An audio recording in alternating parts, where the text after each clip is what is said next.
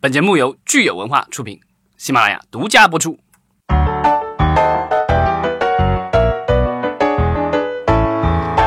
好，欢迎大家收听新一期的《影视观察》，我是老张。我是大米，我是安。好，啊，上安一又期。来了 对上一期我们跟安聊了第三季度的这个国产剧的一个回顾，然后这一期我们聊一聊第四季度有哪些国产剧值得大家关注的。 哎，对，第四季度看什么？嗯，小荧幕。我们这个电视台和网剧都要聊，我觉得第四季度有一个嗯很重要的关键词，就是主旋律。对，呃又红又专。对，因为现在就是从那个各大那个电视台公布的那个 Q 四会放的那些剧目来看，基本上古装很少，嗯而且可能有的古装要推到明年才播了，或者或者有推的到会网络了， 是吧？对，或者是跨年播这样子。哦因为、呃、很明显啊，去年的时候招商偏单，你看到那些大的什么大明皇妃、汤唯的，以及那时候的冰冰姐的那个呃《八星传》那些，嗯以及有还有很多很多的大剧，都是几家电视台就是一线的卫视都放在自己的招商偏单上面了，然后大家都会去抢着要。今年不是刚刚结束有四大卫视的那个招商嘛，就减大幅度的砍掉了那些东西，而且很多是消失了，非常有可能一一一种可能是湖南卫视因为还没有公布嘛，嗯有一部分是被湖南卫视买了，但是又因为受到限股令，所以很有可能就刚刚如老张所说，有些要转换到网络网嗯播出，那还有一部分有因为一些原因可能。上永远不了黄播金档或者永远播不了，也有可能，因为你的天艺哪人的一些关系，包括或八者仙传这种，压个好几年，对吧？对，到最对后等事情淡了之后再播。有这种有没有可能海发呢？就比如说卖到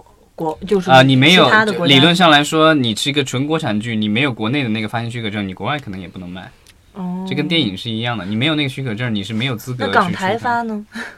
就不能够出口啊，都一样的，哦就是这个东西就就砸手里了。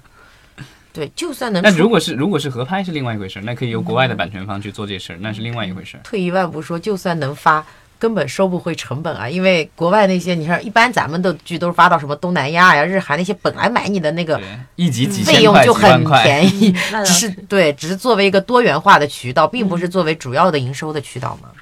也有一段像 TVB 早年或者一直都有的，就是属于它拍剧属于很大的流水线，它有一些就针对。呃，海发做的都不打算上自己本地台的，有些就针对做 DVD 的卖的那种，它会控制这个上面的成本啦，然后也能收回一定的成本。我觉得国内好像很少有这样子的操作。 嗯，但是我们就是国内的电视剧制作公司不具备的一个条件是，像 TVB 一样的，它等于是它有它的职员，就是编导，就是演员，然后它所有的成本都可控，因为这些人可能是领月薪，或者是按照每一集对领很低的一个薪水。我记得那时候 TVB 什么就是一一哥之类的，也就领个三四万港币 一集，这个在国内来说，现在这个虽虽然现在已经有限薪令了，但是限薪完了以后，一明星好像一般的一线明星在一部剧基本上也得要两千万左右的。这个片嗯酬。这个的话，我觉得 TVB。嗯 TVB 操作不了，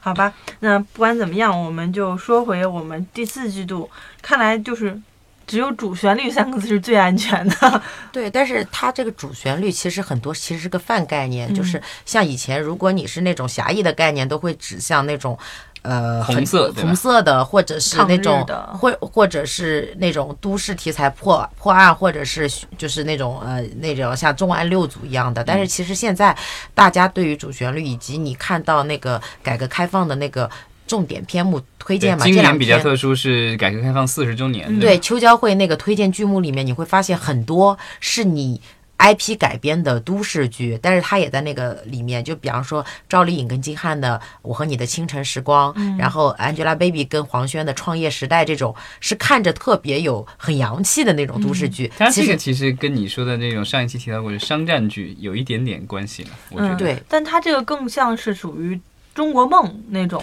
中国梦就是就是呃，有点类似于 Q 二还是 Q 三那个呃那个罗晋跟郑爽那种，为了你我愿意热爱整个世界，啊，为了你我愿意热爱整个哎这世种界感的嗯觉的，就是什么呃，顺着那个咱们的大潮流过来，我来创业，嗯我来跟你一起，呃就是就是努力向上，就撸是起你袖子一起干。对对对对对，有那样一个感觉对。，像现在是不是基本上属于我们正在就是比较宣扬的主题，像“一带一路”啊、“中国梦啊”这种题材，也都算是主旋律里边儿嗯、比较新的一些类型和一题带材。一路好像并没有看到没有有类什似么的影剧视剧对出现，但是也算是现在最热的一个主旋律的话题吧。对，然后还有导向还有一些就是，嗯，刚刚大米也说到，就是呃那种谍战里面的那种，嗯但是它是新型的谍战，会呃相对以前老版的那种会更加偶像一点，像前两年那个伪装者那种感觉的和，平但是它。饭店，对对对，它是带一些红色的那个元素的，但是它它又要做很年轻化的这种处理的这样一种新型的谍战剧。对，当然还有，也是真的是非常又相对来说，它的题材是会被是会比较真正的主旋律的，类似于那个呃，就是有点。剧版《芳华》的那种，你迟到了许多年，正在湖南卫视播的那种，就是讲文工团呀，或者一些那个当年那个部队的一些事儿，然后再转业呀，这样一些。然后还有就是呃，改改革开放，呃，顺着那个潮流，那像大江大河啊这种都是非常非常重要的剧目。大江大河已经确定在第四季度播了吗？呃，他他确认了，因为呃，当时说是湖南卫视买了，你迟到了许多年，就是为了对抗那个剧的。但是现在的话，呃，你迟到了许多年已经上了嘛，但是大江大河一直没有定，应该是会在十二月份在那个做双卫视的联播。嗯，这个是正午阳光的一部新作，是吧？对对就对，是《琅琊榜》的制作公司，呃，对侯鸿亮的公司，对，制片对人侯鸿亮的公司。呃，也是孔申跟李雪导演。嗯，对做的对，所以我还是蛮期待的。卡斯值得信 赖，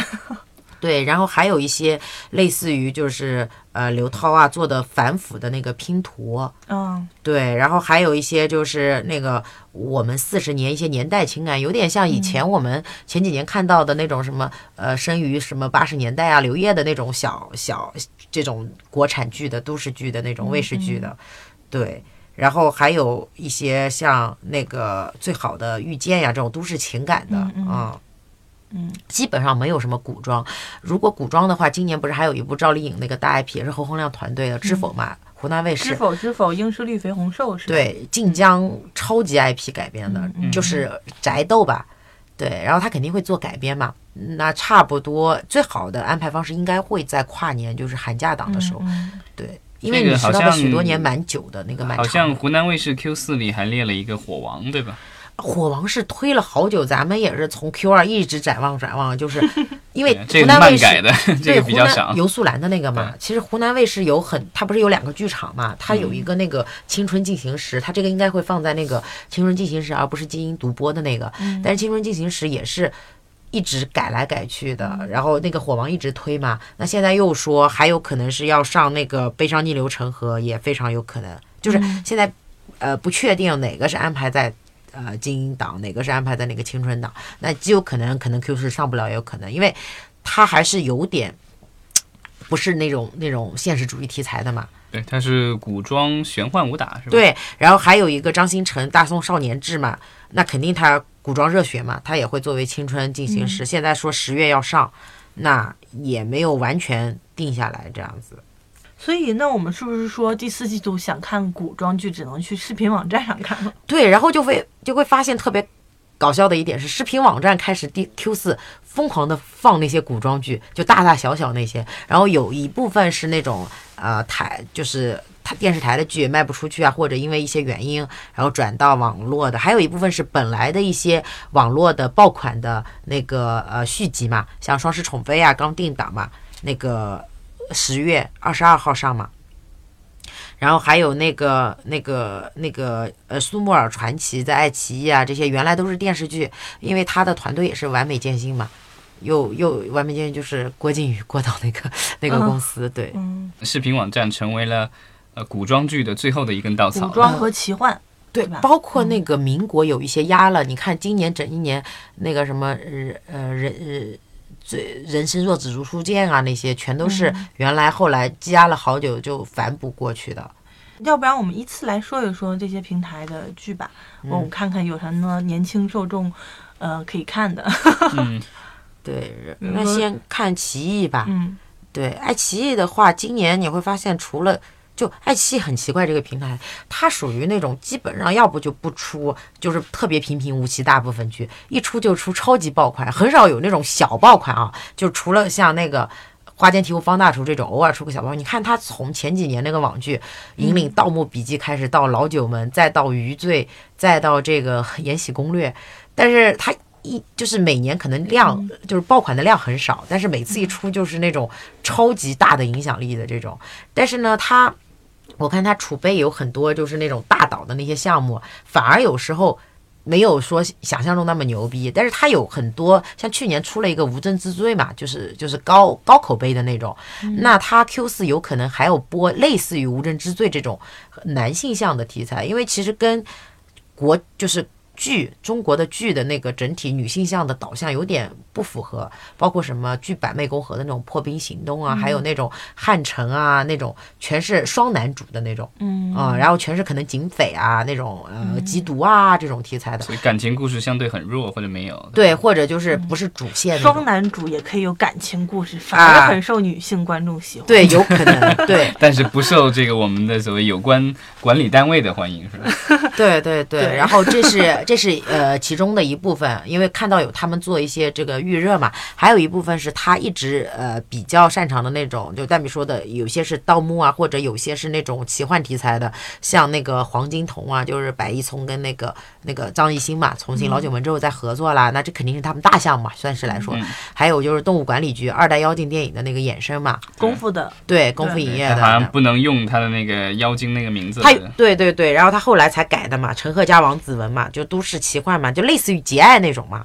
嗯，对，然后还有的就是呃一些就这这种。其一还会有一些那个，还有一个唐砖，就是是那种武侠穿越轻喜剧，就那种小的腰部的那种内容。嗯，对，然后其他的他都还没有公布，那有一些会紧急调档呢除外，因为他基本上会把他所有青春类的小的会放在 Q 二、Q 三多一点，那 Q 四它整个更多的是那种，呃，相对来说，它可能自己平台有些偏好吧，嗯，腾讯好像要上的两部都是古装的，是吧？呃，对，腾讯要上那个《双世宠妃》嘛，它是一一是爆了嘛，大爆嘛，嗯，对，然后还有一个《盛唐幻夜》，也是古装探案魔幻嘛，就就那个嗯，郑业成跟吴倩的。呃华策的一个剧，就这两个，你从整个虽然《双世宠妃》一是大爆款，呃小爆款嘛，但是你来整体来说的话，作为古装的那个剧来说的话，它也只算一个中等体量的，你不能说它是那种超级跟前面咱们说的，呃是呃是是天盛长歌啊，这些都是没有办法在一个量级上去说的。所以腾讯，因为它刚刚 Q 三放了几个它相对来说呃超级大的那个储备的项目嘛，像沙海啦，那个斗破苍穹啦，然后 Q 二还放了一个扶摇嘛，它是做了网台一起播嘛，然后还有那个《如懿传》出了之后，它 Q 四现在目前来看没有放特别大的那种项目，所以他的大招都已经在第 Q 三放完了， 是吧？也有可能紧急提档嘛，那个《如懿》就是为了应对延禧紧急提的档嘛，嗯，嗯，那优酷呢？优酷我看它好像《舞动乾坤二》还会再继续放吗？放嗯对，但是整个就呃因只为是网剧了，是吧？嗯，对，啊电视台其不要实了其实有点像他那个 Q 今年上半年的那个军事联盟嘛，还是去年的，就是他也是因为太长了，就做了那个呃一季二季嘛。其实比方说一是播的挺好，但是后面可能不放了，我就做纯网播啊这样子。但是《舞动乾坤》确实作为张导的张黎导演的作品来说，跟他前面的那些那么有影响力的作品来说，确实没有达到。但他之前都是正剧，这是他第一次尝试这种所谓的网络文学对对 IP 改对编的对玄幻对。嗯对，可能我觉得还是，呃，大米原来也说到过那个问题，就是每个人有自己擅长的东西，就是很多人尝试新的，但不一定一定会呃成功，或者说是呃有有付出就有收获。嗯嗯，对嗯，是的，嗯。然后像优酷，我其实有一个还挺看名字很期待的，叫《回到明朝当王爷》。这也是个古装，也是个也是大网文改 IP，的对对吧。然后好像压了蛮久的，因为这个剧其实拍好挺久的了。优酷它有一些那种中部的那种呃腰部的那种嗯古装，就是大米刚刚说到的，像《媚者无疆》啊那种，它播的不算特别好，但是也得有个十几二十亿的。对他蛮喜欢播这样的东西，他除了头超级头部，有一些包括像《舞动乾坤》一样，反而他超级头部的老是播不好，就很很奇怪啊，他这个现象。然后他腰部的一些经常不错，包括像《镇魂》也是那时候的朱一龙、白夜梅火的时候，也算嗯腰腰部的一个作品吧，反而爆了，大爆了。然后呢，像他这种。中部的什么回到明朝当王爷，还有一个东宫啊这种腰部的这样的一些，反而哎性价比挺高的。东宫是肥我思纯的小说改编的吧？对，就是，但是他后来的班底其实呃，在并不不做是很高，对，在不做那个电视台售卖之后做了降级嘛。嗯本来说呃范冰冰也要演什么，就类似于武媚娘那样的班底，后来直接做了网剧的一个降级。嗯嗯嗯，还好没演是吧？对，然然后还有的就是那个呃芒果 TV，芒果 TV 它会放一些就是呃都市的轻奇幻啦，像那个我的波塞冬也是那个改编的，就是嗯。IP IP 作品改编的，嗯但是都不是特别大的那种 IP，因为其实它的很多的受众跟腾讯的嗯有些 QQ 的兴趣部落那些下沉的那些其实挺像的，嗯嗯因为它很多是湖南卫视的那种倒过来的嘛，嗯嗯嗯嗯，然后它还有一个邓伦、李一桐的民国的《海棠金鱼胭脂透》，这种其实反而跟它的那个那个平台的很多的这个受众反而不太吻合。对，但是它现在不是也正在播几个嘛？包括那个呃颤抖吧阿布，我们刚刚 Q 三还没说，这种是挺符合它的，而且流量也挺好的。单平台播的话，其实是因为跟它的整个的年轻化的受众是比较吻合的。嗯嗯然后搜狐就不说了吧，搜狐基本上它的项目都是，哦，非常有自己特色，又跟别家完全不一样。就是它 Q 三不是播什么《唐诗三百首》，然后那个《法医秦明二》也是有点属于呃不温不火嘛。对，没有达到一的那个效果嘛。它还有一些什么降龙白鹿为霜啊，还有一些炮灰攻略，它的项目就更加的呃剑走偏锋。然后基本上你你会发现前几年它每年还出一个引领行业的，后面就是其实挺挺挺往下沉了，而且它也没有大的资金再去做一些好的项目的联合开发呀，或者做这样一个储备，感觉他们也在转型，应该有可能。那低速季度就是你个人最期待的是哪部剧啊？